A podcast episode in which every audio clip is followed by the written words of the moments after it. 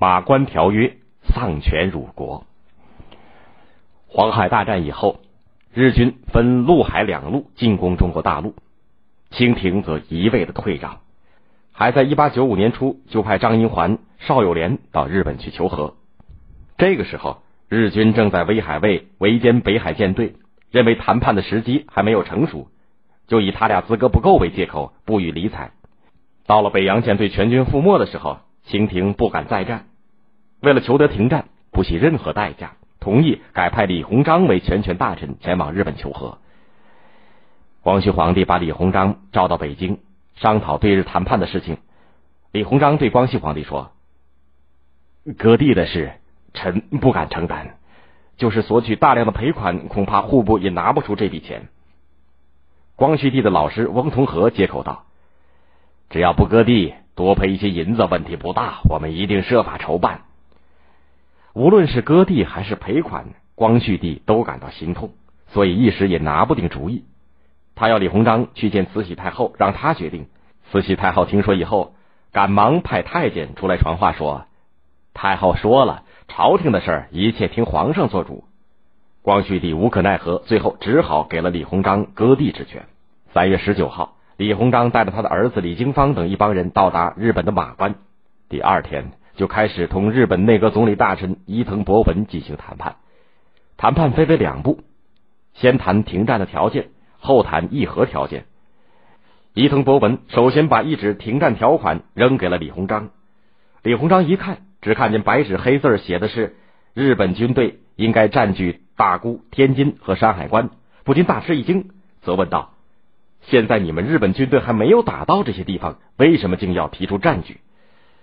伊藤博文摆出战胜者的架子，蛮横的说：“凡是讲停战，应当对两国都有好处。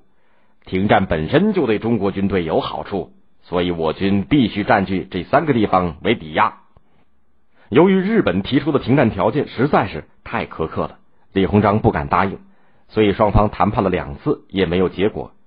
不料有一件突发的事情，迫使日本不得不同意马上停战。三月二十四号下午，李鸿章离开谈判的地点春帆楼，坐轿子回到自己的旅馆途中遇刺，子弹击中了他的左颧骨，血流如注，当场昏倒。原来这一枪。是日本人小山丰太郎打的。消息传出，世界各国舆论大哗，纷纷指责日本。伊藤博文感到压力很大，不得不亲自跑到李鸿章的床前，主动提出无条件停战二十一天，直接谈判合约的问题。但是伊藤博文拟定的合约条款的底稿仍然是非常苛刻的。他们既要中国赔偿两亿两白银，又要割让辽东半岛、台湾全岛和澎湖列岛。同时还要开放沿海和内地的口岸通商，让日本人到中国自由办厂。李鸿章不敢贸然的答应这些条款，就急忙电告朝廷，问哪些该同意，哪些该驳回，但是没有得到具体的指示。然后他就依照自己的想法同伊藤博文讨价还价。伊藤博文不耐烦了，于是，在四月十号谈判中威胁李鸿章说：“如果这次谈判破裂。”那么我一声令下，将有六七十艘轮船运送大军开赴内地。到那个时候，你们北京的安危就成了问题。再说了，如果谈判破裂，那么你一离开此地，能否再安然的步入北京的城门，我们很难保证。只是由于害怕引起别国的干涉，伊藤博文才答应减去赔款的三分之一。其他的一些条款上稍许做了一点让步。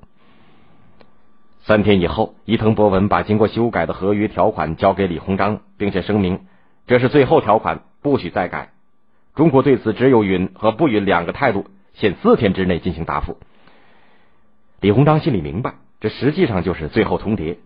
他再次打电报给朝廷，问到底该怎么办。得到的答复是：如果没有删改可能的话，请全以。签字。最后，在谈到台湾问题的时候，伊藤博文要求在互换条约批准书以后一个月之内办完交割手续。李鸿章觉得一个月过于仓促，要求再延长一个月，并说：“台湾已是贵国口中之物，何必着急？”伊藤博文瞪着眼睛回答说：“还没咽下去，饿得厉害。一句话暴露了日本贪婪的强盗本性。四月十七号上午，马关条约正式签字。马关条约是一个严重的不平等的条约，特别是允许日本人在中国开办工厂，为列强对中国实现资本输出开了先例。